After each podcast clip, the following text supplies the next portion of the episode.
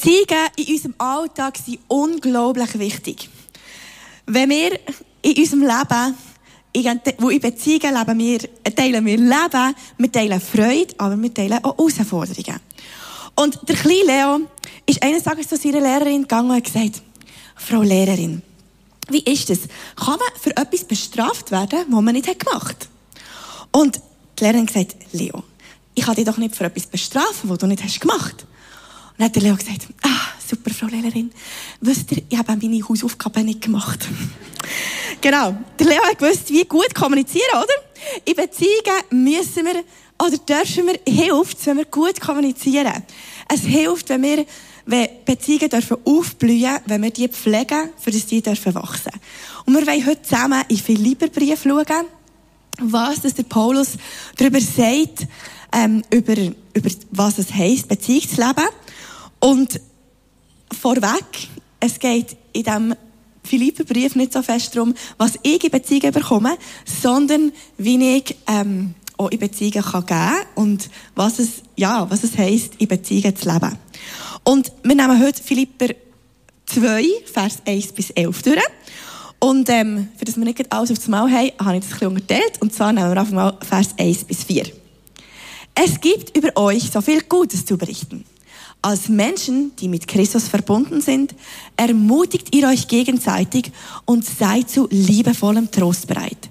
Man spürt bei euch etwas von der Gemeinschaft, die der Geist Gottes bewirkt und herzliche, mitfühlende Liebe verbindet euch. Darüber freue ich mich sehr. Vollkommen aber ist meine Freude, wenn ihr euch ganz einig seid, in der einen Liebe miteinander verbunden bleibt und fest zusammenhaltet. Weder Eigennutz noch Streben nach Ehre sollen euer Handeln bestimmen. Im Gegenteil, seid bescheiden und achtet den anderen mehr als euch selbst. Denkt nicht an euren eigenen Vorteil. Jeder von euch soll das Wohl des anderen im Auge haben. Der Paulus redet hier sehr positiv von dieser Gemeinde in Philippi. Er sagt, hey, weil ihr mit Jesus verbunden seid, gibt es bei euch Ermutigung, es gibt Trost, es gibt gute Gemeinschaft. Was für ein Geschenk, wenn ihre Kirche, ihre Gemeinde darf gute, schöne Ermutigung, gute Gemeinschaft, Trost gespendet werden. Wenn das darf da sein. Und gleichzeitig ermutigt der Paulus die Gemeinde, sich immer wieder auf Jesus auszurichten. Und wenn wir zu einer Gemeinde gehören, heisst es noch lange nicht, dass wir ähm, immer auf das Gleiche ausgerichtet sind oder die gleiche Meinung haben. Es wäre auch komisch oder glaube auch ein bisschen ungesund, wenn wir in allem immer die gleiche Meinung hätten, oder? Aber wie schaffen wir es denn, Einheit untereinander zu haben? Und ich glaube, Einheit untereinander bedeutet ganz stark immer wieder Bedürfnis vom anderen im Blick zu haben.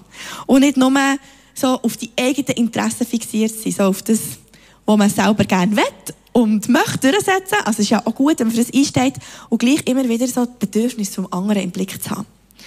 Und dass das, wie, dass die Basis von dem Ganzen, wie die Liebe ist, die wir einander verschenken.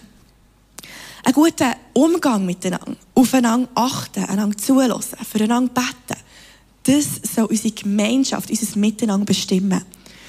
Und das soll helfen, dass gegenseitiges Verständnis da ist, dass Beziehung darf wachsen. Und ich merke das bei, bei unserer Kleingruppe, oder in dieser Kleingruppe, wo ich bin, echt das Miteinander unterwegs sein. Ich glaube, es ist so etwas Wertvolles, wenn wir als Kleingruppe, als Freunde dürfen unterwegs sein und, und immer wieder füreinander einstehen.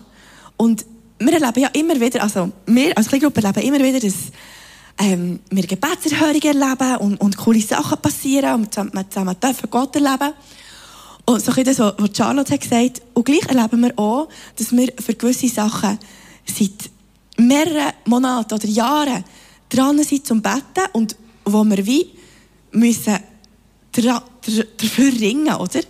Und ich glaube, das manchmal auszuhalten, wenn eine Person oder zwei oder keine Ahnung wie viel leiden oder in einer Situation sind, die herausfordernd ist, genau dann können wir Beziehungen zum Tragen. Dass wir füreinander da sein können, dass wir füreinander beten können, dass wir miteinander unterwegs sein können und den Glauben an einen grossen Gott teilen.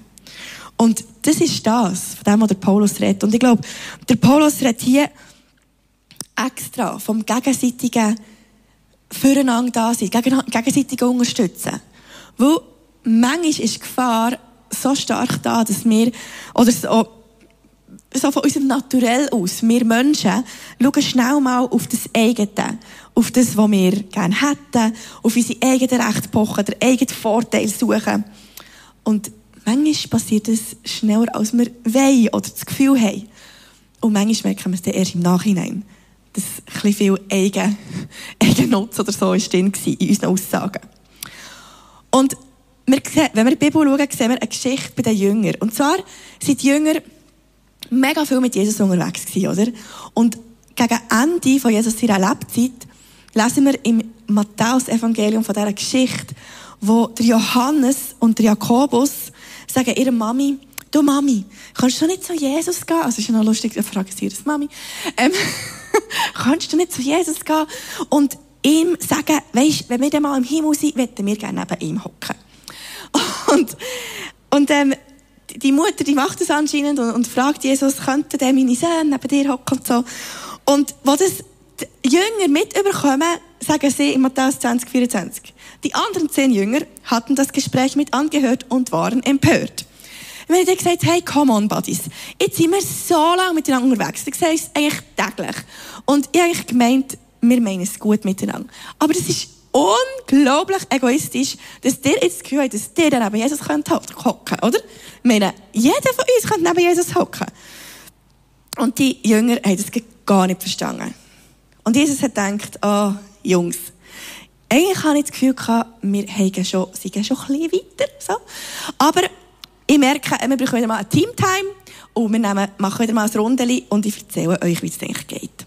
Und zwar in den Folgeversen 25 bis 28 sagen, sagt Jesus, hey, kommt mal. Und er sagt dann, ihr wisst doch, wie die Grossen und Mächtigen von dieser Welt ihre Völker unterdrücken. Wer die Macht hat, nützt sie rücksichtslos aus. Aber so darf es bei euch nicht sein. Im Gegenteil, wer gross will sein, soll dem anderen dienen. Und wer der Erste will sein, der soll sich allen anderen unterordnen. Wo auch der Menschensohn ist nicht gekommen, für sich zu bedienen. Er ist gekommen, für zu dienen und sein Leben als Lösegeld herzugeben, für das noch viele Menschen aus der Gewalt vom Bösen befreit werden. Klare Wort von Jesus. Wir sollen einander dienen. Wer gross will sein, soll dienen. Wer der Erste will sein, soll sich unterordnen. Und gleich weiss ich nicht genau, wie fest das bei den Jüngern ist angekommen. Aber er hat es gesagt. Aber ich habe so überlegt, hey, manchmal hocke ich auch hier im Gottesdienst zu hören, Predigt zu denken, das ist ein guter Punkt. Das werde ich umsetzen. Und am Dienstag im Abend in der Gruppe denke ich, also was habe ich jetzt genau umsetzen? Oder? Erstens, der Alltag geht so schnell, wenn man es nicht aufschreibt. Und nachher noch das Umsetzen selber ist manchmal die Herausforderung. Das eine ist das Hören, oder? Und das andere ist dann die Umsetzung im Alltag. Und der Dichter, der Robert Rains, schreibt ein Gedicht über, über die Geschichte von Jakobus und Johannes. Und äh, ich lese mich das mal vor, das ist ein bisschen hart, aber er sagt, ich bin Jakobus und Johannes. Herr, ich beurteile andere Menschen in Bezug darauf, was sie für mich tun können, wie sie mein Ego füttern, meine Bedürfnisse befriedigen, mir einen strategischen Vorteil verschaffen können. Ich beute Menschen aus, vorgeblich um ihretwillen, aber in Wirklichkeit um meiner selbst willen. Herr, ich wende mich an dich, um besondere Gefälligkeiten zu erhalten. Deine Weisung für meine, Projek für meine Pläne, deine Macht für meine Projekte, für das, was ich will. Ich bin wie Jakobus und Johannes. Es klingt sehr ehrlich und hart. Und ich hoffe, dass in meinem Herz nicht zu viel so aussieht. Und gleich geht es manchmal in unserem Leben so viel mehr um uns, als wir manchmal das Gefühl haben. Der Dirigent einem Symphonieorchester ist mal gefragt worden, welches Instrument am schwierigsten ist zum Spielen. Und er hat gesagt, das ist die zweite Geige. Ich kann so viele erste Geiger finden. Aber jemanden zu finden, der die zweite Geige mit Begeisterung spielt, das ist mega schwierig. Aber wenn ich keine zweite Geige habe, dann habe ich auch keine Harmonie im ganzen Orchester. Und er sagt, es braucht mehr Anmut, als ich sagen kann, um die zweite Geige gut zu spielen. Zurückstehen und anderen den Vorrang lassen, das braucht Demut. Und ich glaube, für unser Leben und Beziehungen, wo wir drin sind, ist es enorm wertvoll und wichtig, dass wir immer wieder Demut üben. Dass wir ähm, uns um die Interessen vom anderen kümmern. Und wir sehen das unglaublich schön in der Geschichte ähm, von der Freundschaft von David und von Jonathan in der Bibel. Der Jonathan war eigentlich klar, gewesen, er wird der Nachfolger, der Thronfolger von seinem Vater, König Saul. Es war eigentlich klar, gewesen, er wird mal den Titel König tragen. Aber da hat es auch noch den David gegeben. Und der David ist von Gott her gesehen der nächste König Das hat der Jonathan gewusst. Eigentlich hätten die erbitterte Feinde müssen sein. Wieso sind sie die besten Freunde gewesen? Weil der Jonathan hat gewusst, wie man die zweite Geige mit Exzellenz spielt. Mit mega viel Demut und Liebe. Und die Demut und die Liebe soll unsere Beziehungen prägen. In Freundschaften, am Arbeitsplatz, in Kleingruppen, in Kirchen, an einem Ort, wo wir uns bewegen. Und dass es nicht nur darum geht, was ich überkomme, sondern auch, was ich gebe. Es geht um Vertrauen, um Vergebung, um Wiederherstellung. Und dass wir Menschen dürfen sein, die gesunde und gute Beziehungen dürfen leben. Und ich merke in meinem Leben, dass ich probiere, gute Freundschaften zu pflegen. Mit, mit Freundinnen unterwegs zu sein. Freundschaften, die ich, die ich darf geben und natürlich auch etwas überkommen. Das ist ja wichtig, eure Freundschaft, oder? Dass wir dürfen ehrlich sein miteinander, dass wir dürfen aufblühen. Und gleich in meinen 34 Jahren Deborah-Leben, ähm, würde ich sagen, habe ich immer wieder gemerkt, dass es nichts bringt, wenn ich Erwartungen habe in Beziehungen. Wenn ich erwarte, dass mir jemand das Richtige sagt, das Richtige gibt, das Richtige macht. Weil ich glaube, niemand, keine einzige Person auf dieser Welt kann all meine Bedürfnisse stillen. Das ist nicht möglich. Das kann nur Gott. Und ich glaube, das ist so wichtig zu wissen. Gott kann all unsere Bedürfnisse stillen. Auch in Beziehungen innen. Und wenn ich merke, dass ich mein Herz irgendwie bei einer Freundin, oder das kann ja auch beim Mann sein, oder? Zu feste Erwartung haben oder mein Herz herhängen, dann merke ich, hey, ist nicht gesund. Ich muss das Bedürfnis von Gott stillen. Und ich glaube, es ist so ein Geschenk, wenn wir das merken, weil sonst kann ja manchmal Freundschaften auch ähm, ungesund auseinandergehen. Genau. Und das hilft so fest, dass wir wissen, dass Jesus unser Vorbild ist. Das ist mein zweiter Punkt. Und ich werde mit euch Vers 5 bis 7 lesen. Es heißt dort, geht so miteinander um, wie Christus es euch vorgelebt hat. Obwohl er in jeder Hinsicht Gott gleich war, hielt er nicht selbstsüchtig daran fest, wie Gott zu sein. Nein, er verzichtete darauf und wurde einem Sklaven gleich. Er wurde wie jeder andere Mensch geboren und war in allem ein Mensch wie wir. Schon nur wie Jesus auf die Erde gekommen, ist unglaublich demütig. Jesus ist in einem Stall geboren. Jesus ist unser Vorbild, wie wir miteinander umgehen können. Einander sollen behandeln. Und ich habe euch die Story erzählt von Johannes und von Jakobus, wie sie neben Jesus im Thron hocken und Jesus ihnen hat erzählt, dass wir einander dienen sollen, uns einander unterordnen. Und ein paar Tage später, also nur kurz nach seinem Teaching, ähm, treffen sich die Apostel in Jerusalem für das Passafest zu feiern. Und der Petrus und der Johannes haben den Auftrag ähm, alles vorzubereiten für das Fest. Und das haben die zwei Typen auch gemacht. Das steckt nicht, keine Ahnung. ich alles parat gemacht. Und sie haben aber vergessen, ähm, es vorzubereiten, dass man dass jemand die Fußwäschung macht. Weil die haben dann zumal äh, die, äh, ihre Füße in den Sandalen gehabt und sind da im Staub rumgelaufen und die haben immer dreckige Füße gehabt. Und bevor es man gegessen hat, man die Füße, sind einem die Füße gewaschen worden. Und sie sind, genau, sie, die Apostel sind in den, in den Raum hineingekommen und irgendwie ist sich einfach jeder zu blöd oder zu schade oder ich weiß nicht genau was gewesen, für die Aufgabe zu übernehmen. die Aufforderung von Jesus, einander zu dienen, wo erst ein paar Tage vorher ist passiert, haben sie irgendwie einfach unterdrückt oder schon wieder vergessen gehabt oder nicht gewusst, wie man das genau umsetzen soll.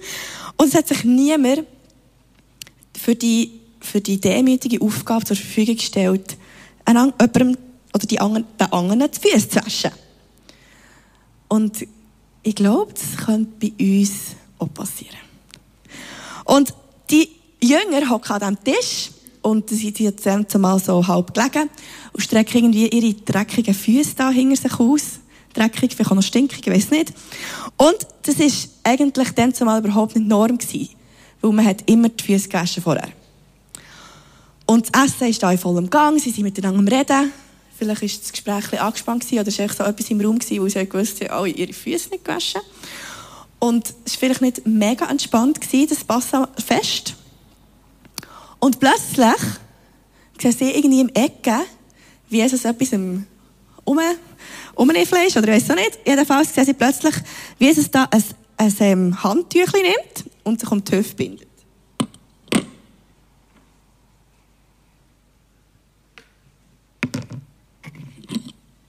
Genau. Er hat ein Handtüchchen genommen und hat es um die Hüfte gebunden. Er hat Wasser genommen und hat es in ein Becken geleert. Und sie haben schon gedacht, also, was ist jetzt Jesus am Machen? Und sie sehen, wie Jesus das nimmt und zum ersten Jünger geht. Herknäulet und anfängt die Füße waschen von Jesus, äh, von der, von der, vom ersten Jünger. Und er nimmt das Tüchli und trocknet es ab. Er nimmt das Becken, geht weiter zum nächsten Jünger, vielleicht, ich weiß nicht, dem Johannes oder dem Matthäus wischt die Füße und trocknet sie wieder ab. Und so geht er um den ganzen Tisch. Ich kann mir vorstellen, dass es vielleicht ziemlich ruhig war im Saal.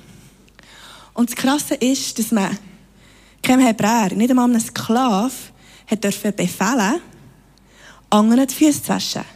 Weil es so eine erniedrigende Aufgabe war. Und Jesus macht es einfach.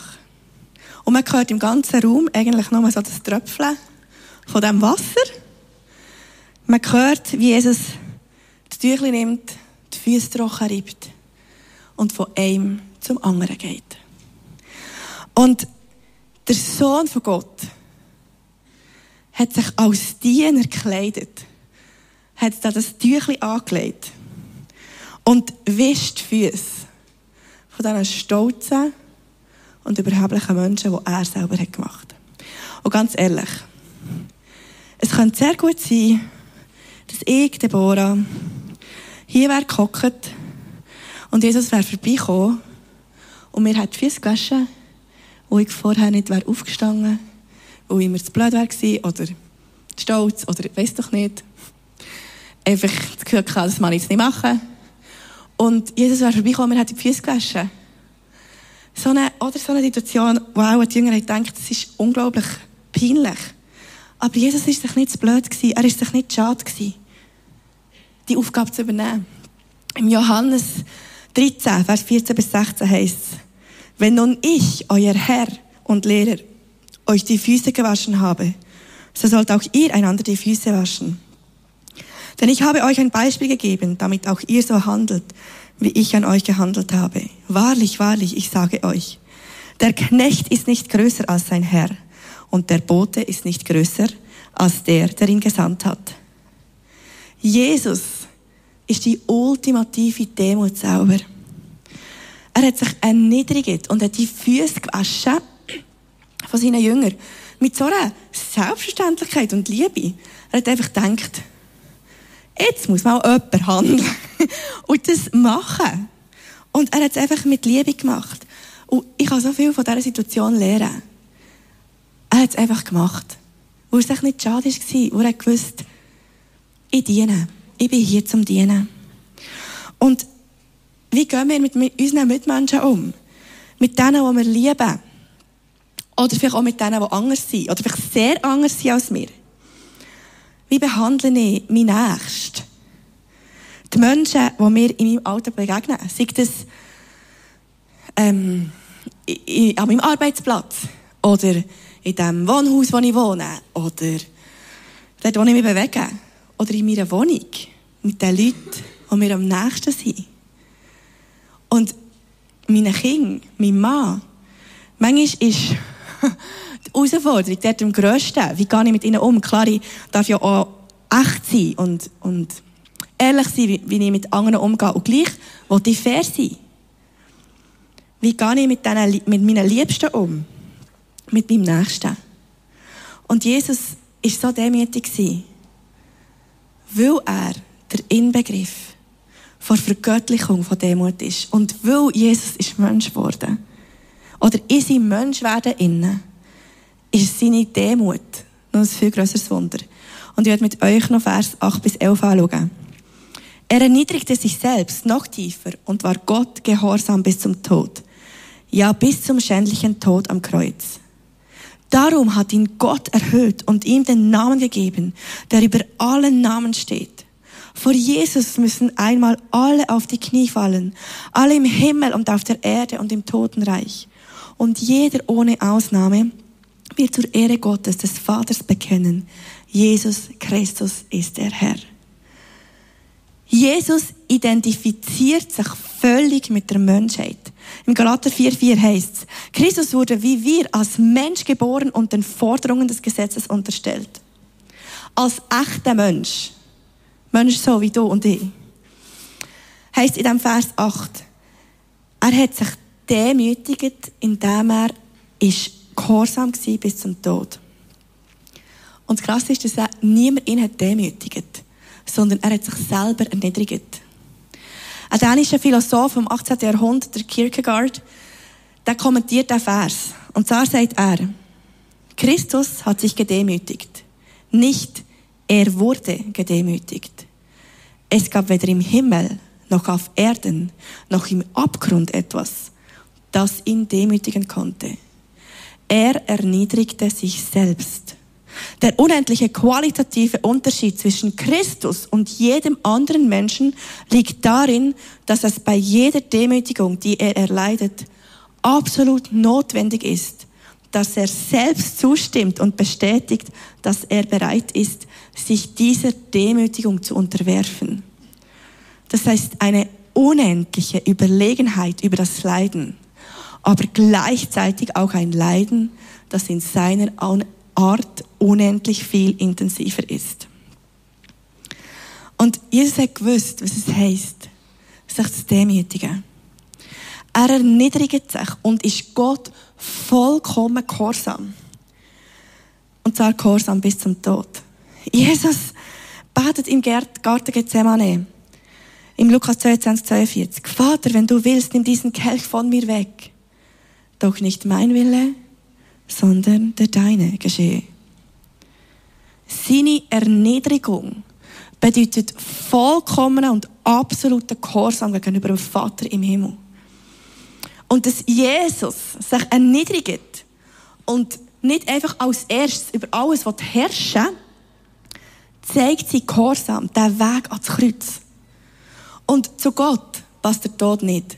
Gott ist Leben. Aber Jesus entscheidet sich ganz, ganz klar dafür zu leiden und zu sterben, wo er sich Gott völlig unterwirft. Auch die Art von Tod, die er wählt, zeigt es.